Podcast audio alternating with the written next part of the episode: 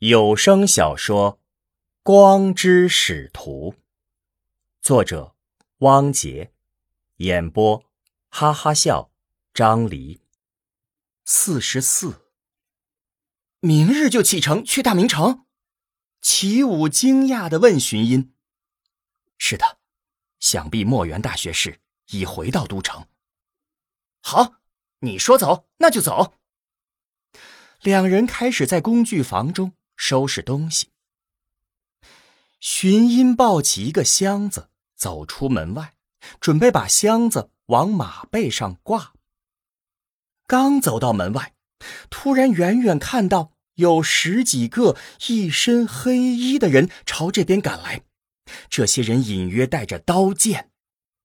荀音感觉不对劲儿，有一些不祥的预感，他喊了一声：“齐武！”快出来！齐武闻声走了出来。那些黑衣人在接近寻音家时，就呈扇形散开，一边接近，一边形成了包围的态势。齐武和寻音均预感不妙。齐武大声喝道：“来者何人？有何贵干？”领头的黑衣人率先走近。他也不理齐武，从怀里掏出一个令牌，大声念道：“荀居通敌叛国，我等奉命缉拿荀居一家，不得违抗。”此话一出，荀音惊讶的张大了嘴，不敢相信自己的耳朵。齐武也是大惊，但他立即不加思索的挡在了荀音身前。此时，姬平也听到了人声，从房内走了出来。黑衣人见姬平出来，再次厉声说道：“你可是荀居妻姬平？”“我是。”黑衣人又指了指荀音：“你可是荀居之子荀音？”荀音不言语，只是看着黑衣人。黑衣人对齐武道。我知道，你是齐中将军的后人齐武，我敬重你父亲是英雄。今日与你无关，请退开吧。齐武丝毫不惧，也没有退开之意。姬平开口道：“请问这位军爷，我们犯了什么罪？”黑衣人道：“寻居通敌叛国。”我等奉命缉拿寻音，缉平归案。姬平颤抖的道：“我夫荀居精忠爱国，一生勤勉，怎可能通敌叛国？”黑衣人道：“荀居通敌，畏罪自杀，人证物证俱全，请跟我们走吧。”姬平、荀音听得。畏罪自杀四个字犹如晴天霹雳，顿时天旋地转，站立不稳。母子俩异口同声的大呼道：“不可能，不可能！”黑衣人冷笑一声：“哼，可不可能？跟我走了便知。”姬平突然失态，放声大哭道：“冤枉啊！一定有人陷害我夫。”他对着齐武用力喊道：“齐武，我们是冤枉的，你要保护寻音，快带他跑！”黑衣人闻听此言，向左右使了个眼色，另外几个黑衣人向姬平冲了过去，领头的黑衣人则拔剑向寻音冲了过去。其他还有一些黑衣人则挡在了四面八方，形成合围之势。齐武想也不想，立即拔剑迎了上去。黑衣人和齐武一交上手，叮叮咚咚之声就停不下来，转眼间便已斗了十几招。齐武知道对方是官差，难免有些忌惮，以招架为主，并不主动进攻。又斗了几招，齐武不禁咦了一声，脱口而出道：“你就是那晚来这里的蒙面人。”黑衣人不理齐武，手上加紧，企图速战速决。齐武的武功其实远在黑衣人之上，他认出黑衣人之后，心中疑虑更深，其中必有重大隐情。想到此处，齐武抛下了些忌惮，挺剑还招，反手围攻。齐武一进攻，黑衣人立即有些手忙脚乱，招架不住。他身后的几名黑衣人见状，也冲了上来，加入战团。这是齐武自习武以来第一次与众多职业武人交手，以前最多就是打一些混混恶霸。此时，齐武的斗志已经被激发了出来，他也好奇自己的武艺到底如何。齐武大喝一声：“来得好！”舞起了剑花，以快打慢，以一敌四，丝毫不落下风。黑衣人见状，有点着急，怒道：“齐武，你何苦与朝廷为敌？我国律法，协助罪犯以同罪论处。我念你。”忠良之后，你且退下，我不为难你。齐武也怒道：“我与荀音胜似手足，我深知义父为人，绝不可能通敌叛国。他必是被奸人陷害。”另一边，姬平已经被两个黑衣人拿住，他哭叫道。齐武，你先带徐英离开，留得自由身，日后才有机会洗脱冤屈。若被他们带走，必遭奸人毒手。荀音见母亲被拿住，又急又怒，大喊道：“母亲！”齐武领会了姬平的意思，知道当务之急是先带荀音脱身，想通此劫。齐武见招突变，原本每次进攻都留有余地，此时齐武才算是真正使出了自己的十成武艺。他摸清了敌人的招式套路，知道了每个敌人的强弱。齐武突然向左边的领头黑衣人连刺三剑，一剑比一剑快，逼得对方连退。但此时齐武自己的后背门户也洞开，身后那个黑衣人见有机可乘，心头微喜，挺剑朝齐武的后背砍下。这。正中齐武的下怀，偷袭之人是四人之中武艺最弱之人。齐武就像后背上长了眼睛一样，突然把长剑反手朝后一挑，剑尖从下往上，向着黑衣人砍下的手腕迎了上去。黑衣人见招已用老，无力变招，只能眼睁睁地看着自己的手腕撞向剑尖儿。大惊之下，幸好想起来撒手扔剑，急缩右手，但毕竟还是晚了一些。齐武的剑尖在他的手腕上划了一个口子，顿时鲜血长流。那人用左手捂住手腕，止血，退了出去。这一切似乎都在齐武的意料之中。在黑衣人缩手的同时，齐武手中的剑丝毫没停。他挽了个剑花，又以极刁钻的角度刺向另一个人的大腿。那人向旁边急跳，哪知齐武的扫堂腿已等在那人跳的方向上。那人一个跟斗摔翻在地。齐武的扫堂腿踢完，身体已经转了半圈，刚好面向另外一个冲了上来的敌人。齐武长剑迎了上去，眼看着和对方的剑刃相撞的瞬间，齐武的剑刃居然又鬼魅般的翻转了一个角度，贴着敌人的长剑滑了下去。敌人大惊失色，犹如见鬼，除了撒剑，别无他法，否则一只手。就要被生生的剁了下来。这一挑一刺一踢一划，一气呵成，没有半点犹豫，就好似四个人排演了无数遍一样。四个黑衣人几乎同时被击退。齐武也不犹豫，一手持剑，一手拉起荀音的手，展开轻功，就朝侧方奔跑。荀音被齐武拉着奔跑，犹如腾云驾雾一般，耳畔全是风声。一棵大树挡在前方，齐武的脚步略慢了一点似乎有不祥的预感。果不其然，刚奔进大树，便有一人从树后跳出，长剑一指，一声娇喝：“站住！”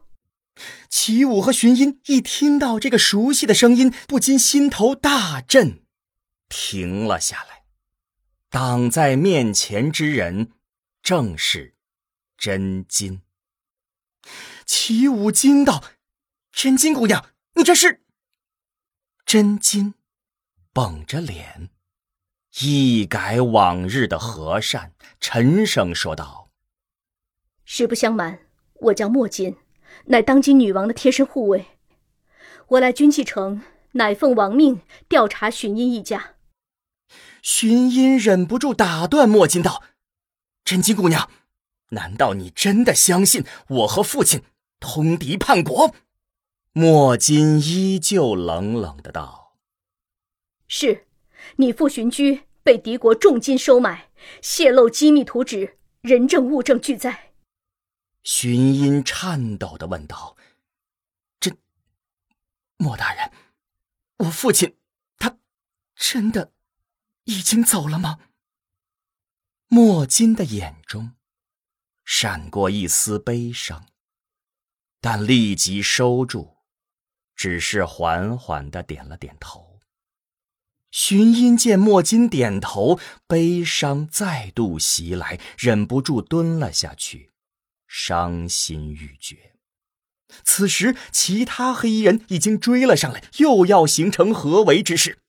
齐武心知现在不是伤心，也不是理论的时候，当务之急是要尽快脱身。他断喝一声：“荀音，现在不是伤心的时候，我们走。”齐武一把拉起荀音，挥剑就向莫金刺去。他深知此时已是生死攸关之际，不容迟疑。出剑又急又狠，一边剑招叠出，一边喝道：“莫金大人，齐武无礼了！”齐武的目的是为了能够逼退莫金，因此剑尖刺出。莫金的肩膀一动，齐武立即变招，剑尖换向。莫金再动，齐武再换，一眨眼的功夫，齐武已经连刺十剑，每招都是虚招。齐武看似每一次换相都是随意的，其实都在精心算计之中。莫金已经在这十招之内，不知不觉的被齐武牵引着原地转圈，而齐武已经拉着寻音，绕着莫金。转了半圈待到莫金反应过来时，齐武和荀音已经悄然的绕过了他。莫金心知不妙，正要重新抢回有利站位，却听得齐武大喝一声，长剑荡刀，以极大的力量朝自己砍下。剑未至，疾风已打得脸颊生疼。莫金知道这一击力大无比。但也只能硬着头皮用剑迎了上去，格挡。只听得“嘡”的一声巨响，两柄长剑相交，莫金感到虎口机遇炸裂，耳中嗡嗡之声不绝，竟有些眼冒金花，站立不稳。齐武突然收回长剑，拉起寻音，展开轻功，拼尽全部的力气奔跑。荀音顿时觉得自己像要飞了起来一般，轻如纸鸢，身不由己的跟着齐武飞奔了起来。身后呼喝声音不断，莫金和黑衣人紧随其后。这附近的地形是齐武和荀音从小玩到大的地方。地上的每一沟、每一坎儿都了如指掌，眼睛根本不用看地就知道如何避开大石和小坑。凭借这点优势，齐武和荀英与追兵渐渐拉开了距离。齐武拉着荀音朝自己的家狂奔，不一会儿便冲至马厩旁。齐武的母亲冤氏此时正在户外晾晒，突见齐武拉着荀音狂奔而至，大为诧异。齐武不等母亲开口，便大声说道：“荀音一家遭人陷害，朝廷正在缉拿，我要保护荀音去也。母亲多保重，等孩儿回来。”齐武嘴上说着话，脚下可丝毫没停。他翻身上马，荀音也翻上马背，两人一起。齐武拉了一下缰绳，调转马头，狠狠地抽了一鞭。马通人性，已经明白了主人的心意。白马撒开双蹄，急奔了起来。此时，莫金领着黑衣人也追至齐武家。但毕竟慢了一步，只能望着白马远去。四十五，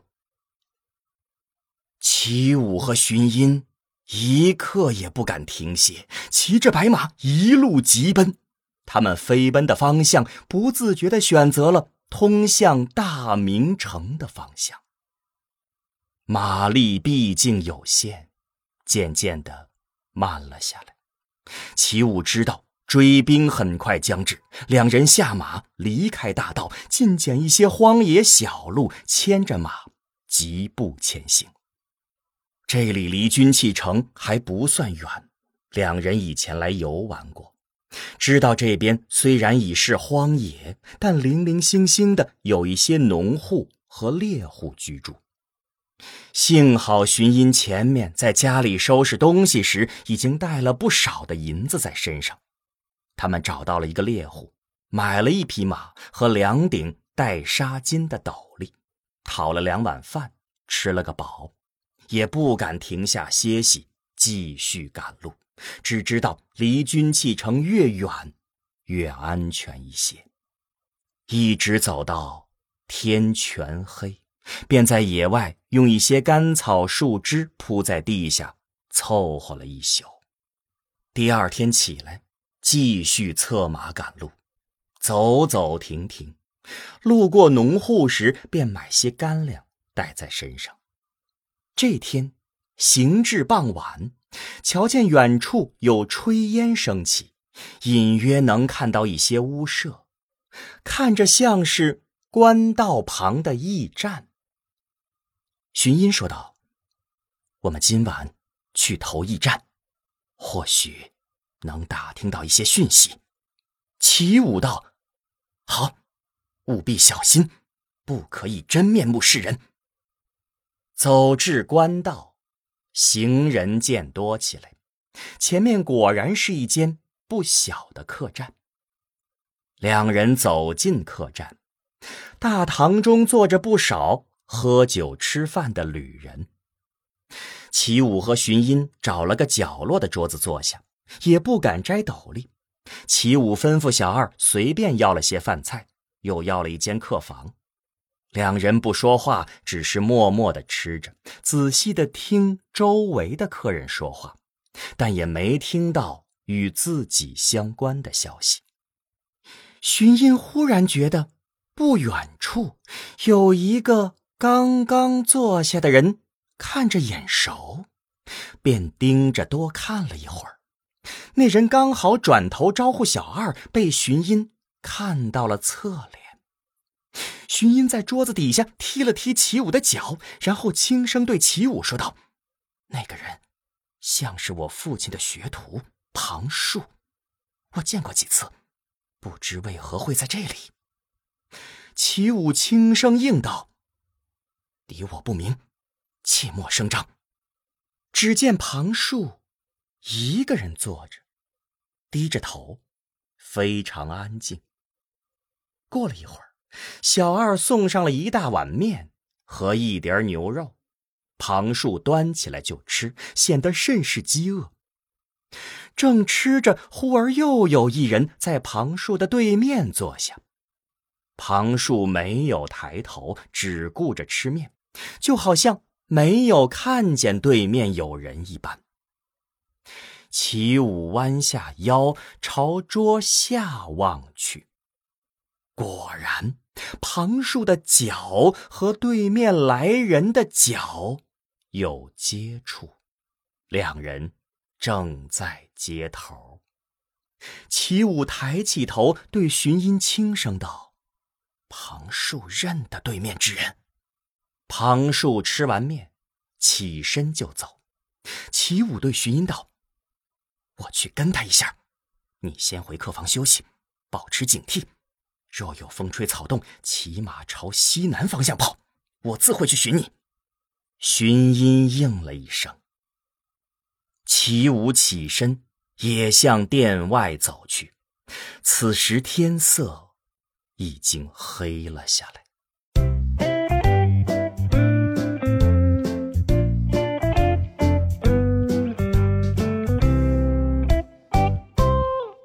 这两天我原计划呢，本来应该是在成都拍一个叫《智慧成都》的科普片的，但是突然啊，成都爆发了疫情，我呢是带着摄制组经历了二十四小时有惊无险的旅程。我今天给大家讲一下大致的经过啊，还蛮惊险的。八月二十九日的下午四点钟，我们呢是从上海虹桥机场坐飞机抵达了成都的双流机场。然后下了飞机以后，当然是什么做核酸啦、排队啦、填表啦、申报啦，反正折腾了挺长时间的。那等我们赶到这个酒店的时候呢，已经到了晚上大概七点钟了。这个时候呢，呃，和几个朋友一起在成都吃了一顿火锅。就在我们吃火锅的这个阶段啊，整个成都市就开始传播一个叫做“热带雨林”的一个网友的话吧。啊，他说呢，成都今天晚上零点开始就要开始封城了。当然，他用的其实也不是“封城”这个词了，他说的也是这个静默管理。这个热带雨林呢，还一度上了微博的热搜啊。那当时呢，我们在成都看到的情况，确实是所有的超市，还有那种生鲜菜场啊，全部都被抢购一空了。用成都人自己的话说呢，就是连一根老黄瓜都没有剩下。然后到处呢都可以看到排队做核酸的人，而且大概在晚上八点多的时候呢，整个成都市的那个核酸系统啊还崩溃了。这个是我们的亲身经历啊，因为我们当时吃饭的地方呢，外面就是有一个核酸点，然后门口呢就排起了长队，然后我们就听到有工作人员用喇叭喊，啊，由于现在核酸系统出现故障，所以呢大家耐心等待，恢复时间未知。然后我看这个队伍啊排的是前不见头后不见尾，我都不知道有多长。吃完饭以后，我们回到宾馆呢是九点半，这个时候呢我们就在手机里看到消息，说那个热带雨林啊被公安传唤了。然后你知你们知道吗？就是作为我们这个摄制组，我们大多数都是上海人嘛。我们呢在上海都是见过世面的，经历过大风大浪的。然后我一看这个形势啊，就是整个这两个小时以来，我收到的各种形式的这个信息汇总。然后呢，我就立即果断做了一个决定，我说我们马上改签最快的一班的航班的机票，赶紧离开成都，否则呢就有可能回不去了。改签的航班呢是第二天中午的。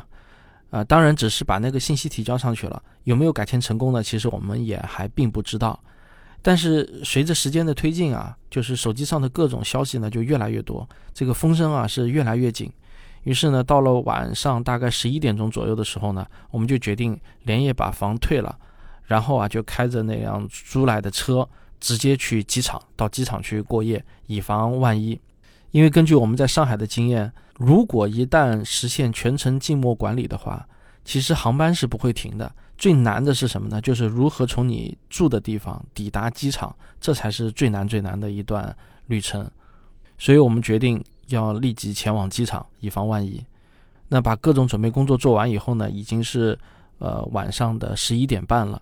这时候我们就开车前往双流机场。还好呢，我们住的地方离机场不远啊，只用了半个小时的时间，我们就顺利的抵达了这个双流机场。然后我们就直接在那个神州租车的那个停车场，在车上过了一夜。然后这一夜其实也是不眠的，就是不停的在刷那个成都天府的健康通。因为我们刚入川的话，那个健康通啊，它是弹窗的，那么必须要等第一次核酸报告出来以后，那个弹窗才能解除。弹窗解除了，我们才能进入到机场的候机大厅，否则连候机大厅都进不去的。我们是下了飞机就做核酸的。但是，一直到凌晨三点半，这个弹窗还没有解除。因为我们之前说了嘛，成都的核酸系统都崩溃了，所以我们就很担心，怕万一到明天中午之前这个弹窗都不能解除的话，我们连机场都进不去。然后只能是不停的刷，不停的刷，就希望弹窗快点解除。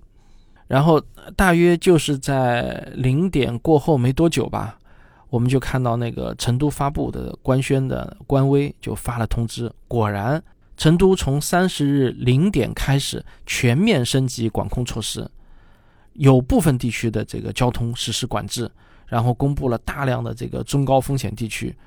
那说实话呢，我们对成都的这个地名地形啊也不是很熟，我们只知道我们当时住的那个叫天府新区，就在我们住的附近就有两个隔离管控区，然后我们很怀疑，确实从零点开始，我们那边就开始有交通管制了。如果我们不是在十一点半就决定出发到机场的话，很有可能就会比较麻烦啊，有可能我们对地形不熟，绕路了都绕不出来。大概到了凌晨三点半的时候，我们一刷，哎，弹窗解除了，我们都很开心啊，终于能够进机场了。但是呢，心并没有放下，为什么呢？因为那个改签还没有成功出票，如果没有出票的话也没有用，对吧？所以我们就继续等那个改签能够成功。哎，我们就刷啊刷啊刷，等到凌晨四点四十三分的时候，我突然收到一条短信，说改签成功了，我们的机票 出票了。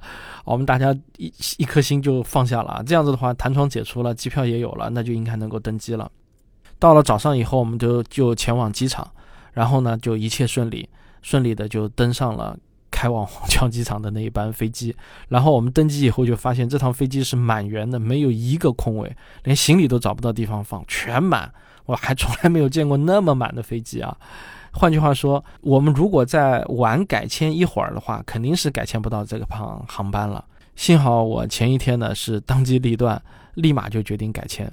这趟飞机落地上海虹桥的时候呢，恰好又是下午的四点整，刚刚好是二十四个小时。我们终于从成都回到了上海，而且下了飞机以后呢，我用那个航旅纵横的信息一查，发现啊。三十号这一天，成都出港的航班是大面积取消的，取消的航班总数约占总航班数量的百分之四十。想想也是后怕啊！如果改签不到的话，很有可能连机票都买不到，或者呢，你买到了机票，也航班被取消。万幸的是呢，我们到了上海以后呢，没有被拉去隔离，还是正常的出站，然后我们只要落实这个三天两检就可以了。这段时间，全国各地呢疫情四起啊，也希望各位听众呢，大家能够注意安全，能够尽量不出差的就尽量别出差，因为这个不确定性实在是太高了，你出到任何一个地方都有可能回不来啊，需要做好这样的心理准备。所以呢，我也是决定近期呢，如非特别特别的必要，真的是不出门了，要等这个情况有所改善以后 再出门吧。